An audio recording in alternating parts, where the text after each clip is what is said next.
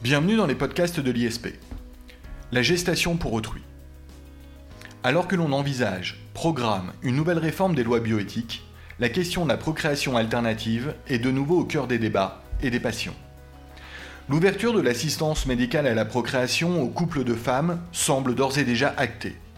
Qu'en est-il de la gestation pour autrui? Où en est-on dans l'opinion publique? Où en est-on en droit? Pour répondre à ces interrogations, je reçois aujourd'hui Franck Touré, professeur de droit civil. Franck Touré, bonjour. Bonjour.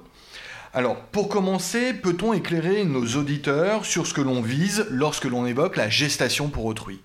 Alors, spontanément, quand on parle de gestation pour autrui, on pense plutôt au couple homosexuel masculin. En réalité, la gestation pour autrui vise de nombreuses personnes. Ça peut être un couple hétérosexuel, marié, en concubinage, paxé, un couple homosexuel marié ou non, voire même une personne seule. Ensuite, d'un point de vue médical, il y a aussi de nombreuses techniques différentes. comme vous l'avez dit, c'est en effet une technique euh, parmi les différents procédés euh, de fécondation. Et on peut avoir aussi bien avec l'intervention d'un tiers donneur, aussi bien en ce qui concerne les spermatozoïdes, une femme qui va porter l'enfant avec ces éléments, ou alors avec l'intervention d'une autre personne, d'une autre femme, qui pourrait euh, donner ces éléments en vue de l'insémination d'une femme qui va donc seulement euh, louer d'une certaine manière son ventre pour euh, réaliser la gestation pour autrui. Alors précisément, peut-on faire euh, la différence entre l'assistance médicale à la procréation, qui est déjà un mécanisme autorisé par la loi, et la gestation pour autrui. Alors, l'assistance médicale à la procréation, qui est encadrée actuellement par le droit français, l'ancienne PMA, euh, est actuellement encadrée par le droit français, réservée par exemple uniquement aux couples hétérosexuels, mariés ou non d'ailleurs, Tandis que la gestation pour autrui va faire intervenir une tierce personne qui va seulement porter l'enfant. Et c'est là toute la difficulté au regard de notre conception juridique de la filiation, c'est que la femme qui va accoucher de l'enfant ne sera pas considérée comme étant la mère de l'enfant, à l'inverse justement de la technique de l'assistance médicale à la procréation, où la femme qui accouche est considérée comme étant la mère de l'enfant. L'assistance médicale à la procréation, vous l'avez dit, est autorisée en droit français dans le cadre de la loi, tandis que la gestation pour autrui est interdite. Est-ce qu'on peut faire un rappel des éléments fondateurs de cette interdiction? En effet, alors initialement, c'est la jurisprudence qui a interdite la technique de la gestation pour autrui à travers l'arrêt d'assemblée plénière du 31 mai 1991. Par la suite, le législateur est intervenu dans le cadre des lois bioéthiques de 1994, qui ont également interdit de manière absolue, d'ordre public, la technique de la gestation pour autrui sur le territoire français. En effet, toute convention portant sur la gestation pour autrui est interdiction absolue et nulle en droit français. Et toute la difficulté actuelle que l'on rencontre désormais, c'est que puisque c'est interdit sur le territoire français, les commanditaires, les personnes vont à l'étranger. Dans certains pays, c'est autorisé, je pense notamment à l'Ukraine, à la Russie ou aux États-Unis, et se pose le problème, lorsqu'ils reviennent en France, quelle est la nature de cette filiation en France? Les conventions de mères porteuses sont interdites en droit français, alors qu'elles sont apparemment autorisées dans d'autres pays, ou alors c'est d'autres mécanismes de gestation pour autrui qui sont autorisés. En droit français, quelles sont les raisons finalement de l'interdiction? Alors, en droit français, initialement, l'interdiction, c'était au regard de l'indisponibilité du corps humain, aussi bien de la femme qui va louer son utérus, qu'à l'égard de l'indisponibilité du corps humain, mais de l'enfant cette fois, qui serait littéralement cédé à une personne ou à un couple. Ensuite, l'interdiction de la, gestation pour autrui, en tout cas dans ses effets, a évolué un petit peu et la jurisprudence ne se fondait plus sur l'indisponibilité, mais se fondait sur la fraude à la loi au regard de l'article 16-7 du Code civil qui rend nul ce type de convention. D'accord. Alors, néanmoins, vous l'avez dit, parce que dans d'autres pays, la gestation pour autrui est autorisée ou aménagée euh, conventionnellement ou administrativement, on peut voir des couples français se rendre à l'étranger pour finalement bénéficier de cette technique à l'étranger. Qu'est-ce que cela implique à leur retour en France? Alors en effet, il y a plusieurs pays qui autorisent la GPA. J'ai cité euh, notamment l'Ukraine, qui est l'un des plus proches, et économiquement, qui est l'un des moins chers. Il y a aussi les États-Unis, où c'est très très très encadré, très formalisé, mais euh, les associations qui s'occupent de la gestation pour autrui demandent des sommes extrêmement importantes, aux alentours des euh, plus de 100 000 euros généralement. Mais une fois qu'elle est réalisée à l'étranger, se pose le problème de retour en France, quel va être le statut juridique de cet enfant à l'égard soit de la personne, soit à l'égard du couple. Sachant qu'au niveau du droit international privé, le droit français, c'était là toute la difficulté, toute l'ambivalence du système, c'est qu'on reconnaissait généralement le lien de filiation étranger, il y avait une certaine reconnaissance d'un point de vue étatique, on était obligé de reconnaître ce qu'avaient fait les États-Unis par exemple au regard du lien de filiation, néanmoins il n'y avait pas de lien juridique français sur le territoire français, d'où l'expression de certains auteurs lorsqu'ils disaient que ces enfants étaient les fantômes de la République une fois revenus en France. D'accord. Et quel est l'état du droit aujourd'hui, justement, à l'égard de la reconnaissance de cette filiation? Alors, c'est une question qui, est, évolue. Je dirais par petits pas en tout cas. La jurisprudence, aussi bien de la Cour européenne des droits de l'homme que celle de la Cour de cassation, avance vraiment au fur et à mesure et de manière très lente, en répondant finalement de manière très simple aux questions qui lui sont posées actuellement. Le point de départ vraiment de l'évolution, c'est la réménesson et la bassée de la Cour européenne des droits de l'homme qui a, un, a condamné l'État français à reconnaître le lien de filiation étranger, c'est-à-dire à transcrire l'acte de naissance étranger. De quand date cette décision? De 2014. Donc la Cour européenne a condamné la France, qui a fait évoluer par la suite la jurisprudence française par la Cour de cassation, notamment par l'arrêt du 3 juillet 2015, qui a reconnu également ces décisions, enfin ces décisions étrangères. Je dis décisions parce qu'aux États-Unis, c'est par la voie d'un jugement que le lien de filiation est établi qui désormais doit donc être transcrit sur les actes d'état civil. Donc ça se passe par la voie du service du ministère des Affaires étrangères qui est basé à Nantes. Et désormais donc on doit transcrire l'acte de naissance étranger. Mais il y a une vraie difficulté, c'est qu'on ne peut transcrire que l'acte qui n'a pas été falsifié. C'est-à-dire qu'en l'état actuel, on ne peut transcrire que l'acte, c'est uniquement au regard du père biologique. Donc ça exclut déjà pas mal de techniques de gestation pour autrui, lorsque par exemple il y a l'intervention d'un tiers donneur. Pour l'instant, on n'a pas eu de jurisprudence encore sur cette question. C'était uniquement lorsque c'était le père biologique qui était indiqué dans l'acte de naissance étranger. Ensuite, c'est poser la question à l'égard du commanditaire, de l'autre commanditaire, de l'autre membre du couple, qu'il soit marié, peut penser au couple homosexuel, qu'est-ce qui se passe à l'égard de l'autre homme ou à l'égard d'un couple hétérosexuel, qu'est-ce qui se passe à l'égard de la femme qui biologiquement, elle, n'a pas accouché et en plus, généralement non plus, n'a pas de lien biologique avec cet enfant? Il y a eu une longue évolution de la jurisprudence sur cette question-là, et par un arrêt du 5 juillet 2017, la Cour de cassation a trouvé la technique de l'adoption. En effet, elle a considéré qu'à l'égard de l'autre commanditaire, de l'autre membre du couple, il était possible de passer par la voie de l'adoption. Adoption qui peut être simple ou plénière. Alors plénière, en réalité, il y a peu de chances qu'elle puisse s'appliquer, tout simplement parce qu'une adoption plénière ne peut être ne peut s'appliquer que s'il n'y a pas de mère déjà connue. Or, dans la plupart des pays, je pense notamment à l'Ukraine ou à la Russie, dans les actes de naissance, ils indiquent la femme qui a accouché de l'enfant. Donc ici, l'adoption plénière est exclue. Donc il ne reste que la voie de l'adoption simple dans cette hypothèse-là, pour la femme euh, commanditrice de l'enfant. Mais la Cour de cassation a posé quand même des limites à cette adoption en précisant bien qu'il fallait que toutes les conditions de l'adoption simple soient remplies. Donc on a encore une marge d'appréciation en matière de GPA à travers notamment toute la question de l'intérêt de l'enfant. Alors très bien, à, résumer, on peut établir la filiation de l'enfant à l'égard donc eh du père, du géniteur, dans certaines conditions, vous les avez citées. On peut aussi utiliser la technique de l'adoption simple, à l'égard euh, effectivement euh, de la femme donc euh, de l'homme ou du conjoint de l'homme C'est d'ailleurs la technique de l'adoption simple du conjoint, qui est quand même une adoption quelque peu facilitée du point de vue des conditions. Certains n'hésitent pas à dire, s'opposant au mécanisme de la GPA, qu'il y a une hypocrisie.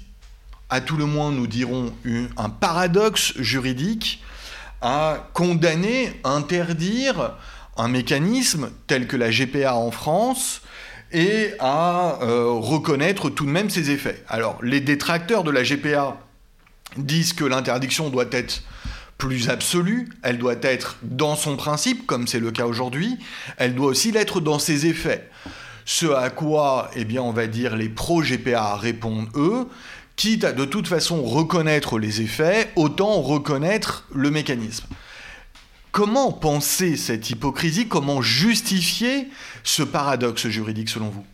Alors, en effet, il y a un réel paradoxe juridique actuel, comme vous l'avez souligné, même une hypocrisie. On interdit la gestation pour autrui sur le territoire français.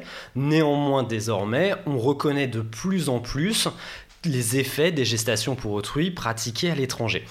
Ça me fait aussi penser à un aspect, c'est que à l'étranger, la GPA n'est pas toujours pratiquée dans des conditions éthiques, en tout cas on pourrait dire au regard des règles françaises, au regard des règles de la bioéthique.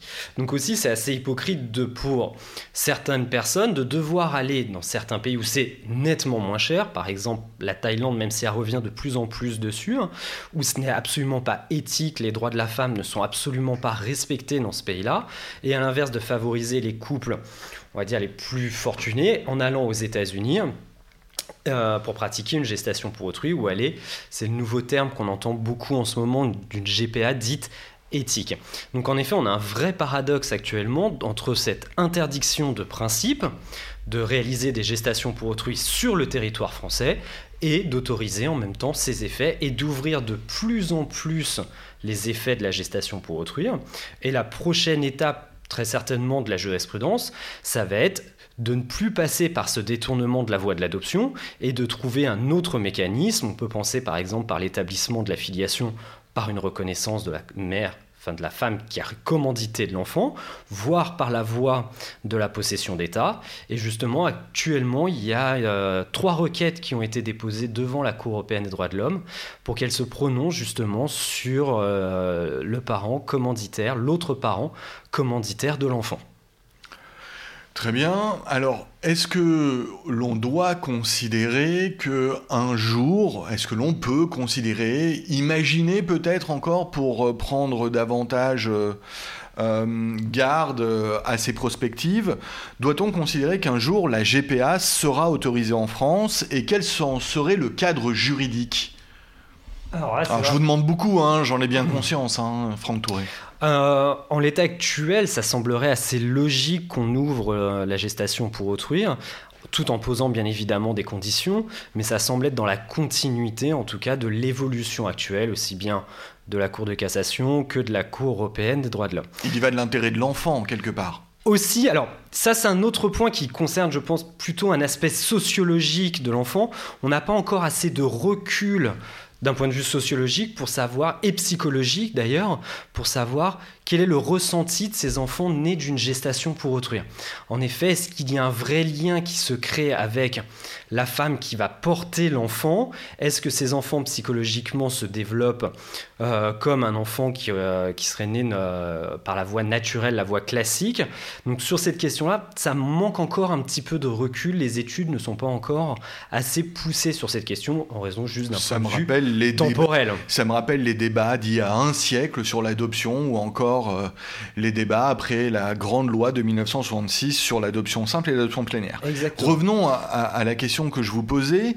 Alors, si dans la suite des choses, la GPA venait à être autorisée en France, quel cadre juridique pourrait-on donner à une telle ouverture? Alors il faut bien évidemment réfléchir à un cadre juridique qui me semble être extrêmement complexe pour la gestation pour autrui, car il faut réussir à préserver aussi bien les droits de la femme qui va porter l'enfant préserver également les droits de l'enfant et préserver également les droits soit euh, de la personne qui recourt à une gestation pour autrui, soit un couple qui décide de recourir à cette gestation pour autrui. Si on s'inspire un petit peu des différentes euh, règles à l'étranger, on pourrait imaginer des garde-fous, en tout cas à la gestation pour autrui. Déjà, comme on le fait par exemple pour l'AMP, on pourrait envisager qu'il y ait un suivi médicalisé, bien évidemment, avec un consentement qui soit renforcé. Mais il y a des questions qui me semblent beaucoup plus épineuses sur euh, la GPA, c'est notamment les droits de la femme qui va, la femme qui va porter l'enfant, est-ce qu'elle pourrait, par exemple... Vous n'osez pas dire génitrice alors que c'est le terme. Hein. Biologiquement, pas forcément. C'est ça le problème, c'est que ça peut être simplement, elle loue euh, son utérus seulement. Elle va juste accoucher de l'enfant. Euh, l'enfant va juste être porté du début de la grossesse jusqu'à la fin. vous avez raison. Donc la femme porteuse. Pas forcément. Il n'y a pas forcément de lien biologique du tout. Génétiquement, il peut y avoir Et on aucun peut pas Dire mère non plus. Non parce plus. Que juridiquement, ça n'est pas le cas. Juridiquement, ce n'est pas la mère en tout cas en droit français. Donc c'est plus euh, pour cette personne-là qu'il faut encadrer. On pourrait envisager euh, un cadre juridique comme l'a fait les États-Unis, où c'est réservé uniquement aux femmes qui ont déjà accouché, par exemple, qui ont déjà eu un enfant. Aussi se pose le problème pour cette personne, c'est de la possibilité ou non de recourir à une, intervention, à une interruption volontaire de grossesse. En effet, de l'autre côté, on a aussi les droits du couple, enfin des commanditaires, qu'est-ce qui se passe si elle décide d'interrompre Ou qu'est-ce qui se passe si elle décide, à moment de l'accouchement, de ne plus abandonner cet enfant et décide de le conserver? Génétiquement, il sera d'autres personnes, par exemple, mais elle a porté l'enfant donc juridiquement, actuellement, en droit français, la femme qui accouche est la mère, donc juridiquement, elle serait considérée comme étant la mère. Est-ce qu'elle pourrait revenir sur sa décision? Ce qui causerait, bien évidemment, un préjudice à l'égard de, des personnes qui, ont, qui auront commandité. De manière très froide, est-ce qu'elle pourrait bénéficier, être créancière d'une clause de dédit dans une convention de femme porteuse vous essayez de transposer toutes les règles du droit des contrats à la gestation pour autrui. En effet, il y a cette idée-là. Qu'est-ce qui se passe? Ça reviendrait à dire qu'il y aurait une inexécution finalement contractuelle, ce qui on voit quand même, on a du mal à associer cette matière contractuelle avec la gestation pour autrui, même si en réalité derrière ce sera bien évidemment un contrat. Donc on pourrait envisager, et c'est ce qui est fait dans certains pays, une association qui ferait une sorte de tampon entre les commanditaires et la femme qui accouche. Et ça permettrait aussi d'éviter, c'est ce qu'on peut voir notamment aux États-Unis, hein, où les commanditaires pourraient interviennent énormément dans la vie de la femme qui accouche. Exemple, euh, ils pourraient contrôler le fait qu'elle fume, le fait qu'elle prenne de l'alcool, etc. Contrôler toute l'hygiène de vie de la femme qui va porter cet enfant. Peut-être que la solution pourrait venir aussi du modèle de l'adoption à l'heure actuelle en droit français, dont on sait qu'il mêle l'aspect conventionnel, la volonté, on sait aussi qu'il mêle l'aspect administratif avec la délivrance d'un agrément, et enfin l'aspect judiciaire avec effectivement eh bien, le jugement d'adoption qui effectivement formalise, consacre le lien de filiation. Peut-être que finalement la solution elle ne vient pas d'une option plutôt que d'une autre, mais de la combinaison des options qui serait donc source de sécurité juridique. Tout à fait, c'est exactement l'idée à laquelle je voulais en venir. C'est l'adoption qui devrait, le régime juridique de l'adoption qui devrait prendre le relais au moment où la femme accouche. Régime où on devrait en tout cas s'en inspirer. Néanmoins, avant, je pense qu'on pourrait aussi s'inspirer des règles que l'on a actuellement, alors peut-être pas toutes, mais de s'inspirer de l'accouchement sous X. C'est-à-dire qu'on pourrait préserver l'anonymat de la femme qui décide de porter l'enfant pour d'autres personnes en procédant à la voie de l'accouchement sous X, ce qui permettrait d'éviter en tout cas les recours des commanditaires à l'encontre de cette femme-là. Néanmoins, on a tout de suite une autre difficulté qui se pose, c'est le droit de l'enfant de connaître ses origines. Mais justement, en ayant recours à l'accouchement sous X, euh, en s'inspirant en tout cas de ces règles-là, on pourrait imaginer une administration qui ferait, comme c'est le cas actuellement de l'accouchement sous X, qui ferait tampon, avec la possibilité pour la femme qui porte l'enfant de laisser éventuellement ses coordonnées si l'enfant un jour souhaiterait connaître l'identité de la femme qui l'a porté durant, euh, pendant la grossesse. Alors, on voit les difficultés juridiques, les implications juridiques, on voit aussi qu'il y a peut-être des solutions, en tout cas à partir de mécanismes connus, des aménagements possibles. Mais au-delà du droit, Franck Touré, quel impact éthique, sociologique, voire même quel impact moral aurait, selon vous, bah, l'ouverture de la gestation pour autrui en droit français? Alors l'impact éthique renvoie quand même essentiellement à la question euh, juridique et renvoie bien évidemment aux lois bioéthiques, à notre conception de la biomédecine en droit français. D'un point de vue ensuite sociologique, je pense qu'il ne faut pas exagérer le phénomène de la gestation pour autrui. Certes, c'est une pratique qui existe, qui est faite par des personnes françaises, néanmoins ça constitue tout de même une, solution pour avoir des enfants qui est relativement marginale en l'état actuel. Et même si on ouvrait la gestation pour autrui, elle serait relativement encadrée, ce qui ne ferait pas que ça deviendrait un phénomène de masse. Une autre question que l'on n'a pas encore abordée, c'est aussi l'aspect financier. Est-ce qu'il faut rémunérer la femme qui porte l'enfant ou non? On pourrait envisager une solution de tête intermédiaire avec une indemnisation et non pas une rémunération comme ça peut être fait aux États-Unis. Ce qui est vrai, c'est qu'aujourd'hui, les conventions de mères porteuses en droit français, qu'elles soient euh, conclues à titre onéreux ou à titre gratuit, sont interdites. En l'état actuellement, elles sont interdites. Et on envisage de plus en plus ce terme actuellement sur la question de l'éthique, c'est de parler d'une gestation pour autrui éthique. Euh, cette idée, en réalité, elle serait fondée sur, sur l'idée de solidarité, de fraternité. Ça serait sur l'idée que la femme, qui souhaite d'un point de vue de la solidarité, de la fraternité par rapport à des personnes qui ne pourraient pas avoir d'enfants, de pouvoir leur offrir cette possibilité de porter un enfant. Mais on voit bien quand même que d'un point de vue sociologique, ça renvoie aussi à toute la question de la manif pour tous, et ça renvoie aussi derrière à des conceptions judéo-chrétiennes. Bien évidemment, il y a aussi ces conceptions religieuses qui interviennent. Ensuite, d'un point de vue médical, j'ai envie de dire qu'on est complètement dépassé en réalité euh, le droit par rapport à l'aspect médical. La technique de la gestation pour autrui de la procréation médicalement assistée existe depuis longtemps et est relativement éprouvée d'un point de vue médical. Je ne dis pas qu'il n'y a pas de risque, je dis simplement que c'est une technique qui a déjà fait ses preuves en tout cas.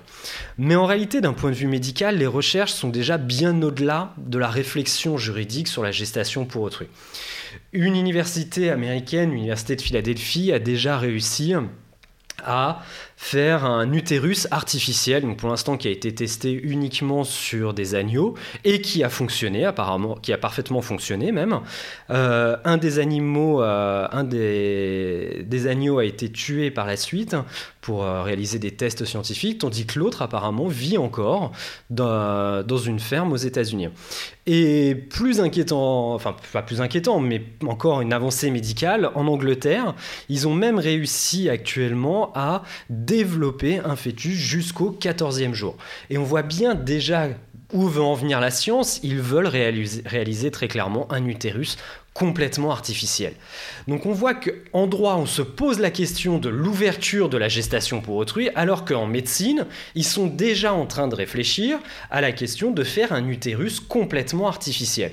C'est-à-dire que d'ici peut-être 20 ans ou 30 ans, d'un point de vue médical, nous n'aurons plus besoin d'utiliser l'utérus d'une femme, donc de faire une gestation pour autrui. Et on voit finalement toute la difficulté du droit qui est toujours en retard par rapport, au, euh, par rapport à la science. Et on peut même se poser du coup la réflexion actuellement sur la révision des lois bioéthiques. Est-ce que cette clause de révision a encore un sens au regard des progrès qui sont de plus en plus... Une clause de révision une clause de révision des lois bioéthiques qui doit être révisée tous les 5 euh, ans, qui est fixée dans la loi pour réviser ces lois bioéthiques, pour fixer justement le cadre de, de la bioéthique. Et ce, en 5 ans, il se passe tellement de choses d'un point de vue médical qu'on pourrait se demander si ça a vraiment un intérêt, cette clause de révision. Et on voit qu'on est déjà très très très en retard sur euh, les pratiques médicales qui sont euh, actuellement et qui, qui se pratiquent actuellement. Alors, je vous entends, euh, Franck Touré, sur le fait que le droit est toujours à réaction, et vous le savez, je suis d'accord avec vous sur ce point. Mais pour autant, soyons bien clairs, ce débat-là sur la GPA ou ce débat sur euh, les avancées médicales en matière de procréation que vous venez de, de désigner n'est pas sans rappeler aussi les débats que l'on a pu avoir tantôt sur l'euthanasie, que l'on a pu avoir aussi sur le clonage Et on ne peut pour autant pas faire l'économie de ce débat éthique, de ce débat juridique, mais effectivement, à vous entendre, il faudrait peut-être trouver des solutions pour que le droit anticipe euh, ou en tout cas accompagne les progrès scientifiques et techniques, euh, plutôt que euh, le droit se figure de réglementer quelque chose qui est effectivement déjà un acquis scientifique, et alors même que les prochaines avancées sont envisagées. Franck Touré, merci. Merci. à bientôt. Au revoir. Au revoir.